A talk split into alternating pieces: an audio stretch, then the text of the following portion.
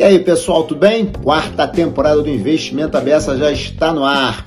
Vamos falar bastante sobre economia, investimentos, óbvio, geopolítica. O mundo passa por um momento conturbado e a gente está presente nessa discussão, hein? Aguardo vocês. Abraço! Bom dia, boa tarde, boa noite. Hoje eu estou com o meu amigo Fábio Oliveira, sabe tudo sobre crédito privado, vai falar conosco aqui sobre crédito privado e renda fixa. É, Fábio, tudo jóia? Tudo bom? Tudo, tudo bem, e você? Prazer jóia? aqui. Ah, prazer todo meu, né, Fábio? Prazer todo meu. Fábio, vamos lá. Eu queria começar esse nosso bate-papo aqui, primeiro você falando quem é você. Quem é Fábio Oliveira? Quem é Fábio Oliveira? Bom, sou um cara antigo de mercado, para começo, né? Eu vi o a indústria de fundo de investimento tem teve várias vidas no Brasil e eu peguei a história moderna, vamos chamar. É, eu trabalho no mercado financeiro desde 86. Né? Eu formei em 86, sou formado em engenharia de produção pela Poli e como muitos da da minha época e épocas subsequentes, eu fui para o mercado financeiro. E, e eu trabalho em investimento na parte de fundos desde 1992. Tá. É, 92, para quem se lembra, aqui essa história já foi contada aqui nesse mesmo programa, né? Foi quando apareceram ah, os, os tais, os famosos fundos de commodities, né? Ah, são, são a origem da indústria moderna de fundos de investimento no Brasil. Né? Isso É, embrião do mercado. Eu, exatamente. Eu falo que a indústria moderna, fundo de investimento, já existia uh, em outras formas né, há muito tempo, né, desde a da fundação da CVM lá na década de 60 ou 70, se não me engano, aí já é mais pré-história, né, não é nem história moderna. E eu, tô no, eu trabalhei é, muitos anos numa instituição que já nem, nem existe mais, fui responsável pela, pelo asset dessa, desse, desse dessa instituição, uh, que era o Bank Boston. É o Bank Boston, assim, é tipo o Big Bang, tinha o Bank Boston no White. Aí depois explode. Agora não tem mais nada. É, e é, do Boston eu trabalhei depois uns anos como consultor independente, né? fui consultor da, da, da Ambima por um, por um tempo, na parte de autorregulação, Uh, e depois eu fui para o Banco Itaú, na parte de investimento também do Asset, trabalhei quatro anos, 2004, 2008. Uh, fui da Schroders por um ano e meio, mais ou menos, até 2010. Fui cinco anos CIO da, da GPS é, é, Planejamento Financeiro, que é uma empresa de, de Wealth Management, subsequente, depois eu virei sócio, vendemos para o Banco Suíço, hoje em dia chama-se Julius Baer Family Office, e desde 2017 eu estou no BNP. É, no BNP eu comecei com uma parte de renda fixa e ao longo do tempo eu migrei para crédito, que é uma disciplina que eu conheço desde sempre. E hoje em dia eu sou responsável pelas estratégias de crédito privado do asset do BNP. É, é uma pessoa com pouca experiência, né? É, já deu, já deu para ver bastante coisa. E eu tô, assim, eu sou algum, um dos poucos do mercado que viu o mundo da, da hiperinflação, né? Daquela coisa do. É, eu, eu, já, já tiveram outros velhinhos aqui que vieram aqui que eu me lembro do CDI de 3% ao dia. Né? Nossa! É, esse tipo de. Esse tipo de 84% ao mês. Exato, esse tipo de, esse tipo de, de situação. Então, eu acho que é assim, faz parte da, da, da experiência e influencia, né? Toda decisão de investimento sempre. Sabe qual é a diferença enorme, né? Que eu dou muita aula em pós-graduação, né? E a molecada não tem noção do que era pois é. inflação. É. De... Tem, você começa a falar de plano econômico, inflação, inflação inicial, taxa de juros, como é que. Nossa, não tem noção. Né? Me conta uma coisa aqui. Crédito privado, o que, que é? Porque você a renda fixa, por que crédito privado difere da renda fixa?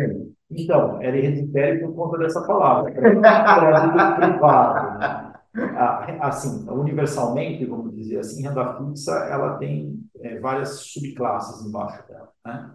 Então, renda fixa pode ser só com um risco soberano, título, né? público, título público, no caso, né? e, e quando a gente está falando de ativos locais, você vai falar, é título emitido pela, pelo governo federal do Brasil.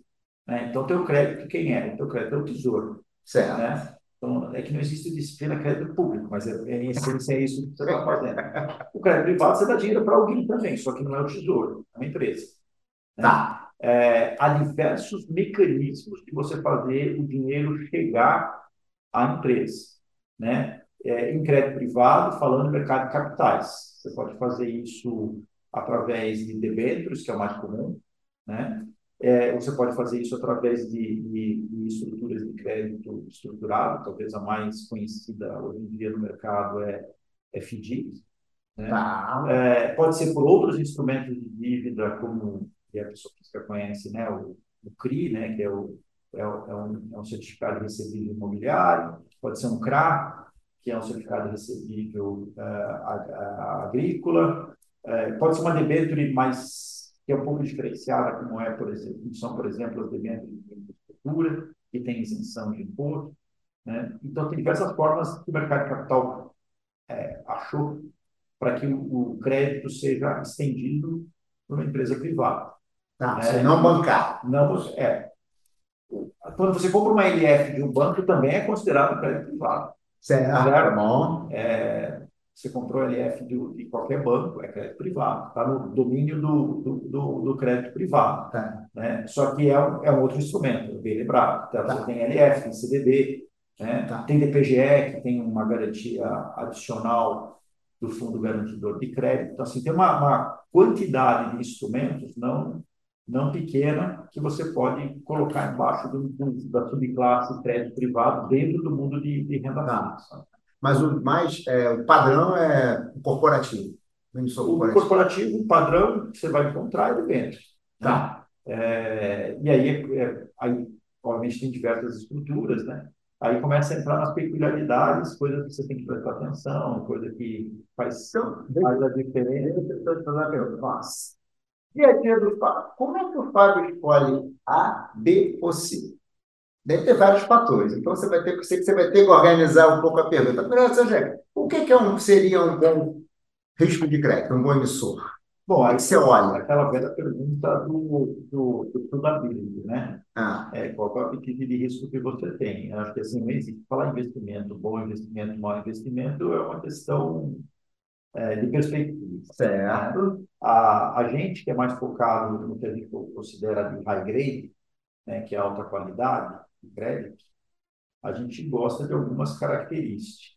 Né? Tá. São características que valem sempre? Não, é basicamente é por conta da nossa filosofia de investimento. Certo, vocês estão, né? priorizam crédito melhor qualidade. De melhor qualidade. Aí você fala, ah, Fábio, mas pelo que eu vi aqui, quando você olha esse, você está chamando de quase tudo que vem a mercado de capital hoje caberia dentro desse playpack. Né? Então, a estatística, quando você olha pela perspectiva da, da, das agências que dão nota de crédito para os ativos de crédito privado, você vai encontrar quase tudo é single way ou melhor. Tá. Né? É, o que, que, a gente faz? A gente olha aspectos que faz uma diferenciação. Além do rate. Além daquele rate, que para nós é, não diz muita coisa, porque tudo é igual, né? É, dado que tudo é A ou melhor, como é que se diferencia um A um duplo A, de um triplo A? E são diferentes. Né? E aí, aí entra a filosofia de, de, cada, de cada gestor para olhar essa questão. Não são opiniões universais e únicas. Tá. Então, são, são critérios que cada, cada, cada gestor tem. O que, que a gente gosta de ver num ativo de crédito? Né? Tá, na filosofia de investimento que você usa, você tem, você tem alguns fatores que você gosta. Isso. A gente, a gente olha muito a questão do setor. Né? Tem setores que são mais cíclicos e tem setores que são menos cíclicos. O setor o setor cíclico, aquele que vai bem quando a economia vai muito bem quando a economia vai bem, Tá. Mas também quando a economia vai mal, foi muito, mal. É, é, então a gente não gosta muito desse, desse tipo de, de, de setor. Tá. Né? Então tem alguns setores que a gente é mais criterioso. Né? Ah, não emprestamos? Emprestamos, mas não é para qualquer situação. Então, assim, muita coisa ligada a consumo. Né? É, é bem cíclico. Tá. tá. Então a gente não, não, bom, não é uma coisa que. Ah, tem setores que, que, além de ser cíclico, tem uma questão de margem. ah, é um setor que tem pressão de margem constante. Então, é assim, é, pega varejo. Tá, tá bom? Varejo, margem constante.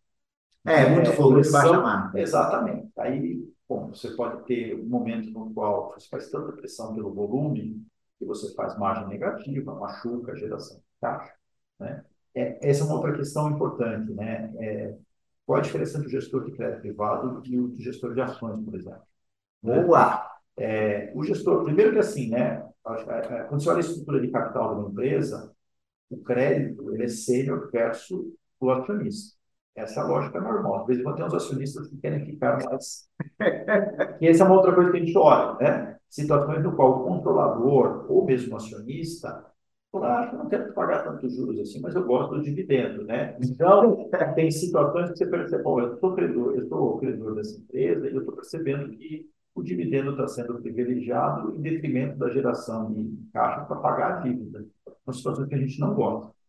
Né? É, então, você, já, você já mapeia o bordo da empresa. Exatamente. Então, assim, quem é o controlador e qual o histórico dele como controlador é um negócio que você tem que ter na cabeça. Porque, assim, há, muita, há muitas formas né, de você pegar e dar um... um assim, é, é tem empresas que tem a, fazem arranjos. Você fala, bom, isso aqui privilegiou o, acionista e não o, o, o credor. O credor. Né? Quando não deveria ser, não é essa a lógica. Por quê? Essa lógica. Porque, assim, está na estrutura mais sênior, porque o retorno, o retorno do crédito, ele não é igual ao retorno do acionista. O retorno do acionista é equilíbrio, potencialmente falando. É, o crédito está dado. O crédito, você comprou a, a, a, a operação a, a, uma determinada taxa, o máximo que você vai ter é aquela taxa. Certo? Você não tem upside. Não tem equity kicker, como se fala, né? Que você ganha um prêmio a mais porque a empresa foi melhor. Então, um gestor de crédito, ele é muito focado nessas questões objetivas, porque é preto no branco. Um gestor de ação, não, ele pode sonhar, né? Que eu falo. Tem um lado romance, porque pô, o upside, ele é, ele é infinito. Então, certo. É, você, pode, você pode pegar uma empresa, comprar a ação dela a 1 e ela virar 100. No crédito não vai acontecer isso. Né? É engraçado, no crédito a questão muito é o seguinte, já que o ganho está dado, é a minha impressão, tá? já que o ganho está dado, eu tenho que me cuidar, tenho que tomar cuidado com a perda, né? Exatamente. Você, quer, é isso, você só quer evitar o downside. O que você falou foi muito disso. Estou olhando porque o meu ganho é aquele, eu tenho que ser aquele. Exatamente. Assim, é uma coisa que me deixa é, mais toda vez que você está falando com o EI ou com o CFO da, da, da companhia, ele está falando dos planos de expansão. Eu, como credor, eu falo, não, eu quero meu dinheiro. Você não tem chance, olha. Claro, mas às vezes você está financiando a, a empresa para ela se alavancar, porque tem um projeto, assim por dentro. Para o projeto, ok, porque assim, você falou legal, tem um projeto, né? É, mas é um projeto operacional. Né? A outra coisa é você fala, não, eu estou me alavancando, estou me alavancando para fazer uma campanha para ver se eu vendo mais. Eu falo, não, né? Então, assim, é, esse é o tipo de, de, de situação que a gente é, não, não, não, não, não, privilegia, muito pelo contrário. Então, a gente olha essa questão de setores, né? A gente gosta de coisas estáveis, é, gosta... Você acha que quando é muito ciclo, não pegou o ciclo de baixo, é assim, como eu falei, é assimétrico, né? Num ciclo de baixo pode quebrar quebrar, eu sou quirografário. Eu, a não ser que eu tenha uma estrutura com garantias, que pode ser o caso, aí tudo bem. Mas, e aí, por isso que a questão do, do setor é, é, importante. Outro setor que a gente não, não, não gosta muito, setores que não têm ativo e que são prestadores de serviço. Por quê? Porque se der ruim, a recuperação é sobre os ativos da companhia. Companhia sem ativo não tem que recuperar. Tá certo? Então, vamos pensar, a sua, a sua escola resolveu emitir um papel no mercado. Só não pegar o corpo do Hudson, porque não tem ativo. O ativo é esse. Né? É, esse é, é, é um grande ativo. É de 60 anos. Está meio depreciado. Está meio depreciado. Então, assim, é, esse é o tipo de, de, de, setor que a gente. Assim, setores que não. Se, se, se, assim, não é, a gente nunca, você nunca investe num negócio pensando no pior caso, mas você olha Bom, no downside, eu tenho ativo para ir atrás. Se tiver ativo, ativo é uma coisa, se não tem ativo, fica muito mais, mais, mais complexo. Tá. Né? É, então, assim, tem, tem várias empresas aí que têm dívida no mercado muito ativa, né? Tá. É, e são cíclicas, uh, e, é, acho que... E com bom rating. Com bom rating, mas a gente acha que não é uma... A, a questão, aí entra a questão do, do, do, Você tem uma... A gente olha desse jeito, né? Eu comprei um crédito de 3, 4, 5 anos, embora, embora seja um papel, não security, que eu posso comprar e vender no mercado, porque o mercado é aberto, a gente olha como na perspectiva quase como um empréstimo. Então, eu vou ficar os três ou os cinco anos ah, com ele na minha carteira. Então, mesmo que tenha secundário, você é, faz um A análise da gente é na perspectiva de quem vai ficar para sempre até o vencimento. Por que, que a gente faz isso? Porque a liquidez ela é, é uma variável observada, né? ela não é garantida. Tá. E às vezes a liquidez pode ter hoje, e, e o mercado, a liquidez é meio é, é, guarda-chuva em dia de sol, né? Não adianta nada. Porque você quer saber quando você tem guarda-chuva quando chove. É. Né? Se não tem, você vai tomar água. E o, dia que, e o dia que você precisa, todo mundo precisa. E a gente, isso, né? É, essa é uma outra questão que, mas que não tem a ver com a, com a com como a gente escolhe, né? Mas tem a ver com como a gente gere a, a carteira de ativo, que é a questão do risco de liquidez. Quando, e esse é uma outra, outra, outro parâmetro, né? Ah, você está gerenciando uma carteira que um investidor é um só investidor, é um mandato, que ele está com você, ele tem lá um, um horizonte de investimento longo, você gerir liquidez é mais tranquilo. Está gerindo um fundo aberto, de crédito, um ativo de um, dois, três, quatro anos de prazo, e um Nossa. termo de liquidez mais curto, né? É porque todo investidor, não conheço nenhum investidor que, quando, quando você conversa com ele, não, esse dinheiro aqui. Vai deixar errado isso aí. No mínimo cinco anos, fica tranquilo. Não é, não é, a gente sabe. Quando, quando fala que é, quando a coisa aperta. Ele vai pedir dinheiro. E ele tem direito de pedir dinheiro, porque está lá, está na regra. Né? E, então, assim, eu acho que um, um outro risco que você cria é o risco de emprestar é um risco, e outro risco é, bom, eu estou com uma carteira de ativos diversificada, construída de acordo com os critérios, é, se me chamarem dinheiro rapidamente, eu consigo fazer dinheiro com essa carteira para pagar os resgates? Essa é uma outra questão que a gente olha. É, uma conversa de liquidez, né? Você sempre carrega um, um colchão de liquidez que, que, que, faz bem, e ao mesmo tempo você tem uma gestão de vencimentos dos seus ativos para garantir uma revolvência, de modo que você está sempre é, uma, uma capacidade de gerar caixa para eventuais resgates que você. Né? Então, assim, por isso que é importante a qualidade da, da, da, da, carteira que você, que você tem. Né? Quando tem, tem, muita gente que, né, pessoa física, compra o ativo direto, não precisa de mim como gestor, ou acha que não precisa é, de mim como gestor de. Bom, aí ele vai estar sujeito a essas questões. Né? É, esse é um, é um é um fato novo que eu acho que os, investidores não estão muito acostumados. É, eu comprei um, um instrumento, uma debênture incentivada, um CRI, um CRA, né? e não levou a, a, a vencimento. Eu quero vender. É, sempre tem uma surpresa com relação àquilo que ele acha que vale o título e o que vão pagar pelo título. Né? É, por que isso? Porque é assim que funciona o mercado. Né? Você está no mercado de comprar e vender, sendo um investidor pequeno, e o mercado vai te cobrar um spread para entrar e um spread para sair.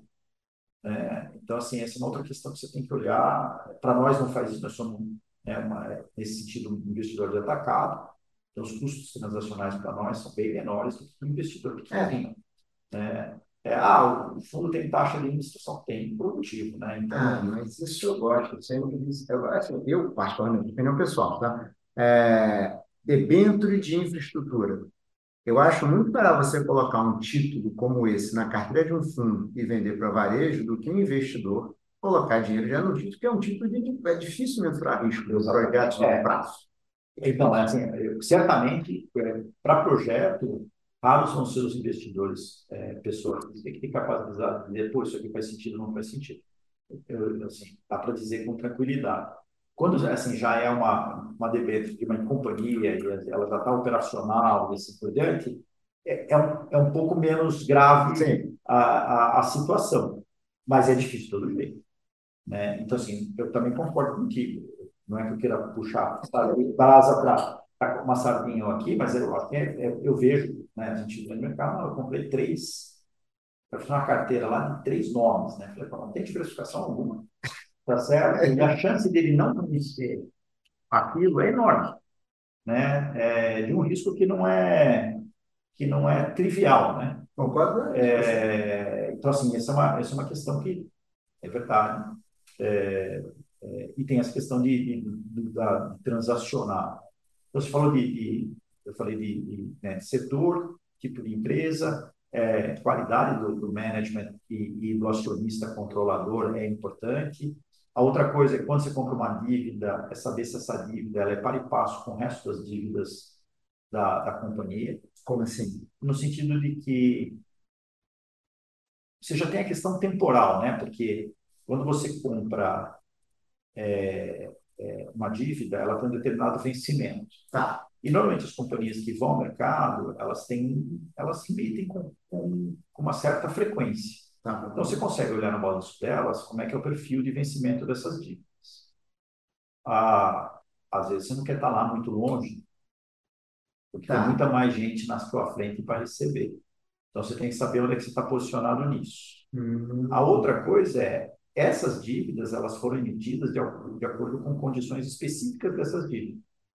E pode haver situação no qual a companhia emitiu uma dívida que dá àquele credor prioridade versus os demais credores. Hum, caramba, então você tem tá? que analisar então, isso. Você tem que analisar, você tem que saber que você não está entrando numa operação que ela é júnior, como a gente fala, né? versus outras operações. Por isso eu digo assim, qual a chance de um cara, pessoa física, ter analisado tudo isso? Eu contaria isso. Eu estou pensando aqui, eu não me lembro de que dessa, nem lembro dessa possibilidade de você poder ter uma, uma dívida, as outras dívidas subordinam ao pagamento. É, às vezes elas, elas subordinam de forma implícita, às vezes de forma explícita. O próprio fato de você ter um vencimento antes ah, sim, ok. Já te deixa numa situação inferior, tá certo? Claro. Aí você fala assim, não, eu vou, o cara está lá com uma dívida, tem quantidade enorme de dívida vencendo em dois anos, e o cara vem a mercado com uma quantidade bem menor para vencer seis anos à frente. Você olha e fala, pô, mas tem Pode ser esse cara. um montão de dívida vencendo. Se ele não rolar isso aqui, eu, eu vou ficar prejudicado, certo? Certo. Então, eu falo, bom, eu quero comprar agora, eu quero esperar ele diminuir a, esse, esse, esse, essa rolagem que ele tem aqui, para depois entrar e ver se ele equalizou aqui, né? entrar numa outra posição. Ah, tem a questão de garantia também, tem vezes que, você, que eu falei, né? Você, ah, eu, eu, eu, eu, eu gosto de crédito no qual eu tenho garantias, né? Eu, que tem ativos. Tem que ver se esses ativos já não foram alienados para alguém, né? Porque se eles foram alienados, não vale nada. Eu não tenho acesso a isso. Né? Então, isso acontece muito em, em projeto, no qual alguém já veio antes, deu o primeiro financiamento e pediu garantias. E aí você está no segundo, no terceiro é, round de financiamento, você não tem mais garantia, você está entrando já. Ah, mas eu estou entrando mais adiantado no projeto. Ok, mas é projeto ainda. Né? Então você tem que saber exatamente se você está com o chave de estar para e passo com os demais credores. Tem tá. vezes que é confortável, assim, é aceitável ficar um pouquinho fora do passo versus os outros, é, os outros credores, tem horas que você fala, não, esse aqui não consigo. É, mas análise tem que saber fazer, né? Exato. Sabe, saber fazer. Né? Tem, tem vezes que, primeiro, você já colocou um elemento na conversa, que é o estar para e passo. A segundo elemento é, se não estiver, faz sentido ou não? Exatamente. Vamos analisar. Pode analisar isso daí. É. Ah, o, o, o, o, outra coisa que a gente olha bastante, aí conta né, os meus meus anos de mercado, né? É porque todo mundo tem uma história, né? Tem management, você olha, fala, esse management aqui. É, a gente tem, a gente conhece essa história. Tem coisas né? que aconteceram, sei lá, 25, 30 anos atrás, as pessoas não se lembram. Né? Não estavam ali, ainda estavam no mercado. Né? Mas a gente, quem tem memória, né? E normalmente as pessoas que trabalham no mercado financeiro são boas de memória. É... Aí você lembra quando aconteceu essa, essa situação, será que não pode acontecer de novo? Né? É, isso é importante. Né? Então, assim, essa parte de, de tem uma parte né, de, de, de, você emprestar dinheiro, que é o um termo mais old school de banco, que é name lending, né? Você está emprestando o nome. Né? Tá. É o famoso é o fio do bigode, gente Exatamente. Então você tem que saber quem é o nome que você está emprestando, como esse cara é, que principalmente o quirografário, uma, uma questão de, de caráter. O quirografário é que não tem garantia, não, só para deixar claro. Exatamente. É, tem uma questão de caráter aí. Você, você tá. Aquele tá... cara que na hora que a coisa apertar, não, eu vou pagar minhas dívidas, e depois eu vou ser para mim. Sem, sem, sem citar nomes, na, na, a gente teve um choque enorme com a pandemia, certo? É, as companhias se viraram é, a, do jeito que conseguiram e, e, e, do que, de que quiseram, né? E não teve caras que não teve dúvida, chamam. Ah, falar, tá aqui, eu estou com uma, estrutura de capital que talvez não seja ideal nesse momento, chamou ações, né? Chamou acionista, põe dinheiro aqui, reforça o capital da companhia, bacana. Como credor, excelente. Né? Teve outros que falaram, chegar, não, o credor, refinancia para mim. Essa é a primeira, né? Eu falei, e o acionista, onde ele está? Né? Nessa hora. Né? É, só que refinanciar, o acionista não vai né? Fazer algum Até financia, mas dá para meio um sacrifício, né? Então, esse tipo de, de, de, situação a gente viveu, né? É, a gente viu acontecer na, na, na pandemia. Então, assim, eu acho que essa filosofia fez com que, por exemplo, navegasse essa, essa pandemia com nada, assim, é, a gente tinha feito até uma, um stress nas carteiras para saber o que, que poderia acontecer, né? Depois a gente vai ter trabalho muito com, com a Assembleia de Debenturista por conta de rompimento de cláusula, né, que a gente chama de covenant, tá. né, é, de alavancagem. Nem isso aconteceu. Né? Foi relativamente suave, porque essa hora, que é a questão de seleção, né? Está com setor, setores que, que ter, tiveram a capacidade de absorver até o choque da pandemia. Né? Interessante. É... Você está dizendo assim, na, na, na sua filosofia, na filosofia de investimento da instituição, que é high grade, você fez um trabalho bom, tanto é que num momento de estresse, passou liso ali. É. E tem uma outra questão também, a gente faz esse negócio, fala assim, ah, bom, você consegue diferenciar retorno, né? É, essa é uma, uma questão, né? Quando tem, como eu falei, o high grade hoje, se você olhar pela perspectiva simplesmente da nota de crédito, faz com que a diferenciação de retorno de uma empresa para outra, retorno que eu chamo de, eu quero comprar dívida da companhia A ou companhia B, aparentemente o mesmo crédito, seja muito semelhante. Você está falando do mesmo rate ou mesmo rate? rate? Mesmo rate. Single rate. É, for do, single way para o double way, tem uma diferença mínima. Mínima. É, aí você fala só que não, não necessariamente são é, os mesmos riscos. Né? É, ah. Por quê? Porque em situações diferentes vão ter performance muito. Só uma pergunta, isso eu entendi. É, o, a taxa paga, a taxa paga pelo emissor A ou B, single double way, não, ela muitas vezes não expressa o rate. Na verdade, as análises que vocês estão fazendo, como vocês são institucionais, imagino que todos tenham algum modelo. Então, é, então eu, assim, minha opinião, né? É, é, é, é muito sutil a, a, a diferenciação para o mercado brasileiro, que é um mercado bem peculiar. Né? Tá. Então, assim, só para citar uma peculiaridade do mercado brasileiro, hoje, hoje né, estamos aqui 20 de outubro de 2022, para quem acompanha o mercado de crédito, se você olhar os mercados de crédito, high grade, o raio na Europa, nos Estados Unidos, eles estão sofrendo barbaridade. Né? Você tá. uma abertura de crédito não, não trivial, né, por várias questões. Né? Tem um aperto monetário, tem uma recessão em que está se antevendo né, para o ano que vem e depois, é, tanto na, nos Estados Unidos quanto na Europa, os spreads aumentaram por conta dessas incertezas. Aqui no Brasil está olímpico. Né? Pelo contrário, a gente tem visto compressão de spreads, né? spreads menores. Então, tem uma divergência. Né? Essas divergências podem, às vezes, ficam muito tempo, é, mas às vezes pode reverter, né? Sim. E quando reverte, não reverte nessa... Pode ser que lá fora volte a comprimir spread, pode ser a chance maior é que, que você tenha que a fazer algum ajuste de spread doméstico aqui para cima, né?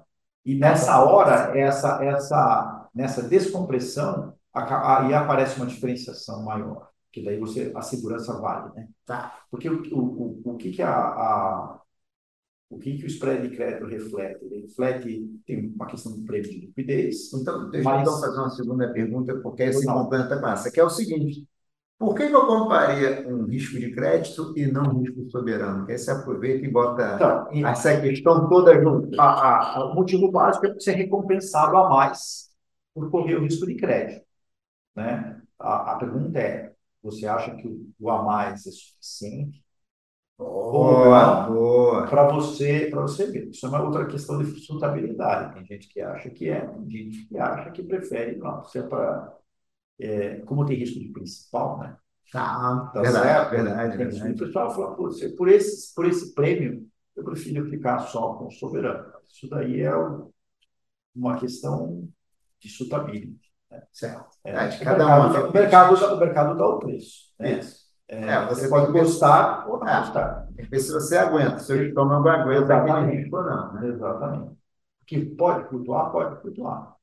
Né? É, você pode ter, só fazer a conta de padeiro, né? Quanto pode flutuar? Hum. Você comprou um papel de três anos, ele pagar o spread de 1%, e de repente ele paga 2% de spread, vai perder 3% se você precisar vender o papel. Tá. Né? É, não é que você perdeu para sempre. É, simplesmente é que você tinha um papel que ia render um spread de, um, de hoje a três anos, amanhã ele está negociando de para os mesmos três anos a dois, o dele caiu 3%. É, 1% por ano, né? 1% por ano, 1 vezes 3, ele caiu 3%. É isso, essa, é basicamente essa a conta que, Meus alunos acontece. mercado financeiro, hein? É, essa, essa, essa conta que acontece. Mas se você ficar com o papel, você vai receber o negócio se pagar. Aí, aí, aí, aí, a, aí, aí a, é a, a questão da qualidade. Se ele tem qualidade, ele vai pagar.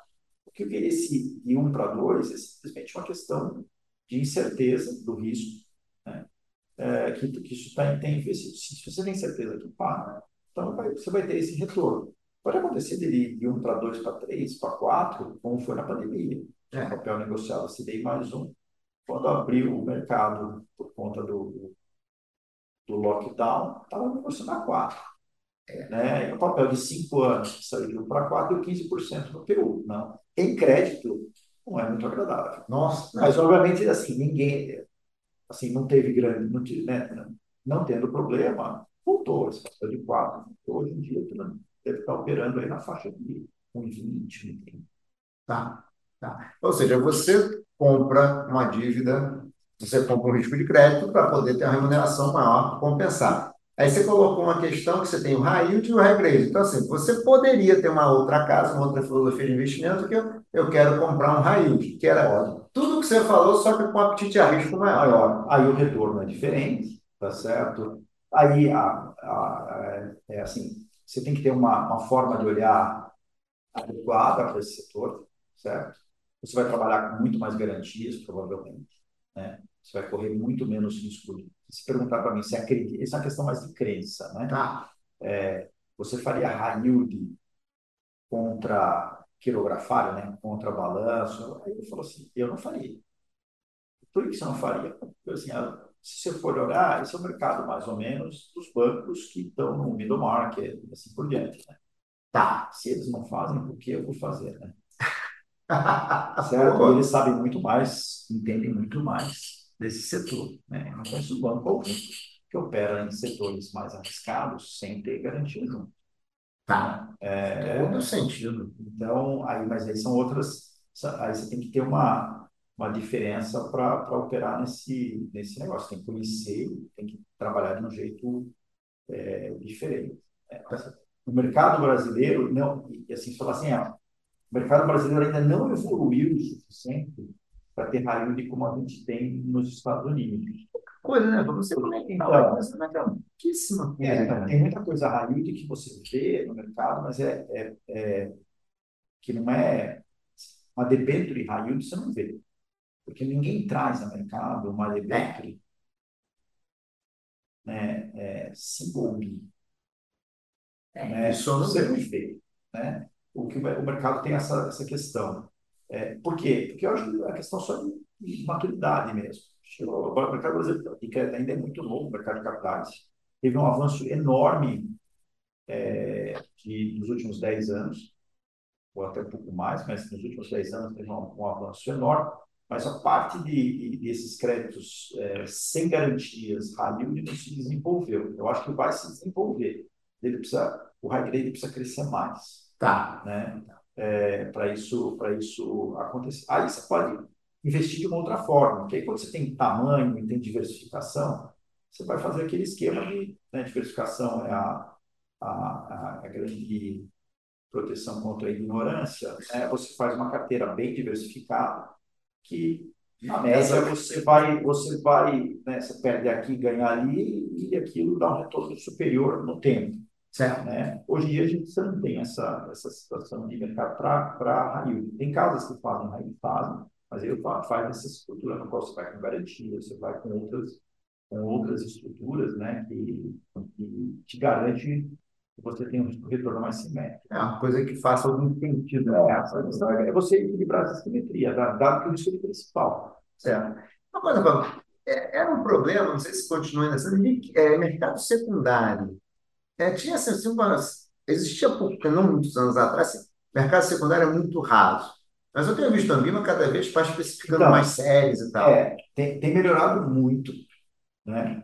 É, acho que assim, se excluindo o choque de é, março, abril de 2020, no qual o secundário ficou prejudicado, mas aí era certinho, né? Não é proteção não, não é um, não é uma coisa trivial, né? Não foi uma coisa trivial. É, o mercado secundário melhorou muito, né? É, tem liquidez, é, ah, é uma liquidez ideal? Longe disso. É só uma questão de olhar a evolução. Na evolução está evoluindo muito. É, é o ideal? Eu acho que ainda não. Tá. Né? Mas melhorou? Melhorou muito. Corredor de 100 metros. Ele fazia aquele, fazia 100 metros em 30 segundos, né? Está fazendo em 25, melhorou? Não, Mas tá. Eu ali, Tá ruim, já está fazendo um curso. Aí depois ficar bom, tem que fazer a 9,90. É, 9,90 e tal, né? Mas evoluiu bastante. Fábio, uma pergunta, ele está caminhando aqui, a gente já falou que no início que é um programa de 40, 45 minutos, a gente já vai caminhando aqui. Queria falar um pouco de aspecto um pouquinho mais geral. Você acha que hoje, como é que a gente está falando, não, tem uma taxa de juros real altíssima no Brasil, e o Brasil está com a taxa de juros real muito alta. Qual a perspectiva hoje, assim? Né? É, a pessoa, eu estou pensando em talvez comprar renda fixa. O que você acha? Então, uma gordura grande, vamos continuar. É, então, assim, aquela, essa velha pergunta, né, que, que eu acho que no mercado tem uma visão equivocada sobre isso, né? Se o mundo da renda fixa, na dimensão indexador, tá. tem pré-fixado, CDI e IPCA, basicamente. Tá né? A, o brasileiro, ele é um cara quase que viciado em CDI. Total. Né? Então, assim, ele é tão viciado em CDI que inventou uma linguagem que, para mim, todo mundo que me conhece sabe que eu sou chato que fica falando, pelo amor de Deus, que me dá alergia toda vez que eu ouço, que é o percentual do CDI. Né? É, isso nós trabalhamos desde a época da, da, da Ambima, que é na, nos inícios, nos primórdios da, da, da, da autorregulação, né? a questão do, do medir um retorno de investimento como elasticidade de um retorno é um negócio que fazia é, assim, faz sentido algum, na minha opinião. Né? É, teve casos até no passado que alguém fazia isso com o percentual do Ibovespa, né? que é uma coisa genial. É, quando, quando você, o, o Ibovespa dá menos 20 e o seu fundo dá menos 40, você faz, né, você deu 200% do Ibovespa. Gênio. É, mas, em todo caso, o brasileiro carrega muito risco CDI nas, nos seus investimentos, em geral. Está perdendo com pagamento. Aí, é, eu olho pelo menos, e eu sou um, um, um, eu sou sempre da opinião que é muito melhor você ter alguma coisa, se não muita coisa, em ativos IPCA. Isso é uma coisa. Tá? É, é, para a tua parte de investimento. Se é para liquidez, põe no CDI e não pensa. Tá bom. Certo. Liquidez é aquele dinheiro que a gente quer para esse é, né? Ou para alguma E outra coisa é que você tem também de entender que o, que é o CDI. Né? Hoje em dia o CDI ele, ele, ele é precificado lá 10, 0,10 abaixo da taxa Selic, né? é um preço tabelado quase. 0,10 a par do risco soberano. Okay. É, e aquilo e é, é, um, é uma, uma estatística que, assim, não um índice, né? É, E a taxa Selic, ela é basicamente o que é a política monetária do, do Banco Central. Certo? certo? Então, assim, se você faz um investimento de longo prazo em CDI, o que você está dizendo? Você está dizendo que, no longo prazo, eu acredito que esse Banco Central tem uma política monetária poderosa o suficiente, porque o CDI vai sempre bater a inflação. Tá, tá bom? Essa é uma frase que tem, tem, tem horas que funciona e tem horas que você fala, nossa, ficou muito para trás. Então, um cara que acreditava na filosofia CDI sempre bate o CDI, nos últimos 18 meses tem passado grandes certo? Certo? A gente chegou no IPCA acumulado 10%, o CDI estava ainda agora, chegou no, se olha o acumulado do CDI, chegou nesse Eu sou meio fã, né? Certo, longo prazo. Então, acho que você tem que colocar, colocar, assim, e essa é uma visão que não é uma visão trading, né? Porque, assim, o cara que é bom de saber, momento a momento, quem, se é bom você estar tá no pré, no CDI, no IPCA, é um gestor de multimercado, que quando é bom, é bom, e cobra 2,20 para tomar essa decisão. Tá bom? Tá certo? Aí vem um, uma pessoa física que não está no dia a dia, que é, não, agora eu quero entrar, eu quero sair, não vai dar certo. Ele marcar mesmo. Aí, assim, aí tem um cara que aconselha essa, essa pessoa física a entra aqui, sai aqui, vai ali. Também não é um cara que, se fosse bom o suficiente, estava sentado na cadeirinha do 2,20, né? paga bem mais. em todo caso. Então, eu acho que assim, você tem que olhar mais estrategicamente para essas alocações. Então, assim, o pré-fixado ele tem a sua característica. Né? Então, assim, eu particularmente, entre ter uma carteira que tem os três, eu teria só os dois, para simplificar. Teria CDI PCA. Tá? CDI muito mais para deixar aqui para uma oportunidade, coisa do gênero, e PCA para ser o core da, da alocação. Né? E aí você olha eu acho uma coisa que a pessoa física tem que olhar sempre é, é minimizar imposto, né? Então, se você tiver a oportunidade de fazer um investimento que é livre de imposto, melhor.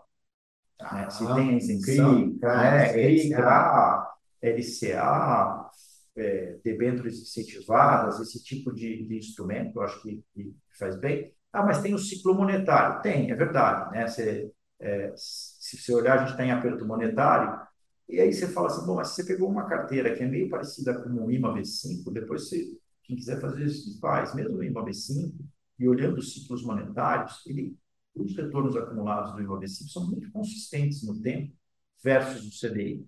Uma, uma questão que quando você tem um avanço enorme da inflação, você captura muito mais no, no IMA B5 do que você captura no CDI, o CDI reativo, né? Tá. Quando tem aquelas coisas, ele demora um pouco para é, ficar possível.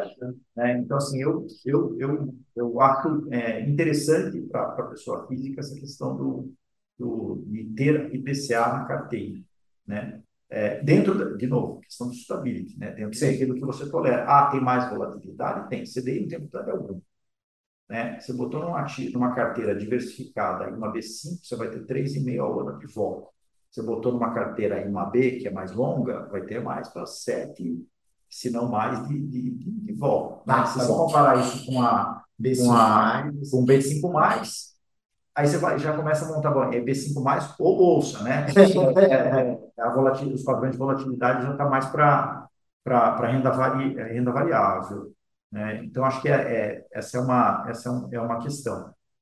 Eu diria que, para o ano, acho que está até tranquilo por enquanto, né? É, os... é, esse ano é engraçado, né, Fábio? A eleição não mexeu tanto, né? Não. Eu acho que assim, acho que está acho tá primeira, né? É, a gente está, a gente está, em, em eleição, tem a questão do ciclo, dos ciclos monetários na, nos países desenvolvidos, né, que mexe com isso, né? O, é, já tem vários estudos, né, que a, quando os Estados Unidos, principalmente os Estados Unidos, mexem em taxa de juros, isso acaba afetando é, a, a, política monetária de outros países, né? O ah. Brasil não está isento a isso, o Brasil está num ciclo mais adiantado, né? É, no aperto monetário. É, mas também vai criar um piso para a taxa baixar também. Exatamente. Então, assim, você tem essas, essas questões e tem uma incerteza, né? Porque ninguém... Hoje em dia o mercado acha que o, o, o Federal Reserve termina o, o ciclo em 4,5, 4,75. Né? Eu não sou especialista, mas para mim isso porque não 5,5, né? Então, é. ninguém sabe. O Mark Morris falou essa semana, semana passada, essa lá, falou ainda alguma coisa de 5,5 já, acho. Então, sim. E é muito diferente, né? Do ponto de vista de, de expectativa. tem consequências aí para todo mundo. Mas eu acho que, como longo prazo, eu prefiro ter um, né, uma, um peso maior no IPCA do que no, no CDI. O CDI ganhou, ganhou bastante credibilidade agora com essa questão da, da independência do Banco Central, né? Mas é quatro anos, não é para assim. é, eu acho que ele está.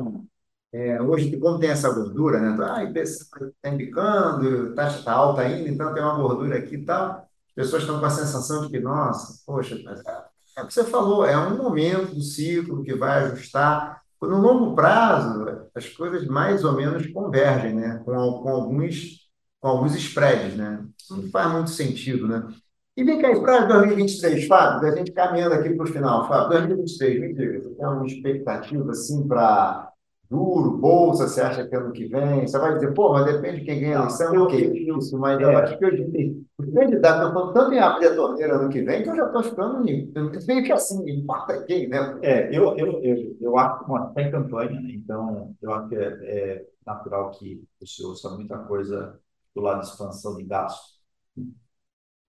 É. É, a... é, como é que é restrição monetária, restrição orçamentária não dá no debope nem em casa, né? Que dirá no país, né? É, ninguém vai falar, não, eu estou para ver alguém que vai se eleger dizendo, eu prometo manter o salário mínimo. Exatamente, vou reduzir o E olhe lá, e olhe lá. que talvez eu tire até a indexação da Constituição. É, é, mas eu acho que assim, é, política monetária no Brasil, a gente fez o aperto antes, tá, o FNEC terminou de fazer e vai continuar com esse aperto, porque 13,75 é muito restritivo, né? É, então, assim, obviamente, 2023 é um ano que, o próximo passo, né? Tudo indica que vai ser, de, em algum momento, começar o afrouxo. É, afrouxar essa, essa, essa taxa. A gente acha que é um, a partir do segundo semestre. Tá, você está mais para julho adiante. É, o é mercado acha que é um pouquinho mais cedo. Também é meio, né? É, mas é um juro mais é um juro mais baixo. Já é uma desinflação.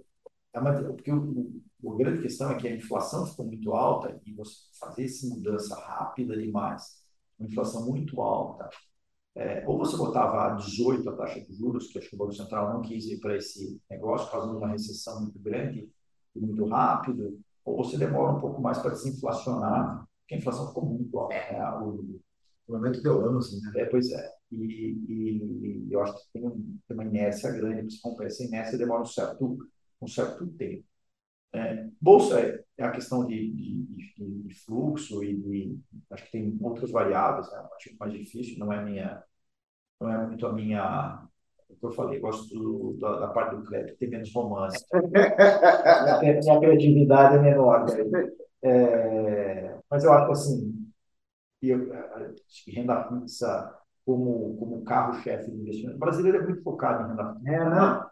Ele tem pouca, pouca, pouca exposição a, a, outras coisas. Então, assim, nesse sentido vai funcionar para a maioria dos investidores a estratégia momentaneamente, né? porque a CDI a 13,75 carrega muita coisa. Sim. É, é, é muita coisa. É, não é, não é alguma coisa que dê para perenizar, né? Não, não. E por isso que eu acho que tem que aproveitar esse momento também para, entre aspas, perenizar alguma coisa via juro real, né? Via tipos IPCA, porque você captura. Tem os spreads bons, né? Exatamente. As taxas de juros. Né? Fábio, a gente tem que terminar, Fábio. Infelizmente, o tempo até estourou um pouquinho. Fábio, super obrigado. Quer falar alguma coisa? Deixei, deixei você. Você queria falar alguma coisa que eu não perguntei, por acaso? Eu perguntar, certo, Fábio. Fábio, super obrigado. obrigado. Gente, mais um episódio Fábio faz tudo. Mas, obrigado, Fábio. Muito obrigado, gente. Abraço. Tchau, tchau.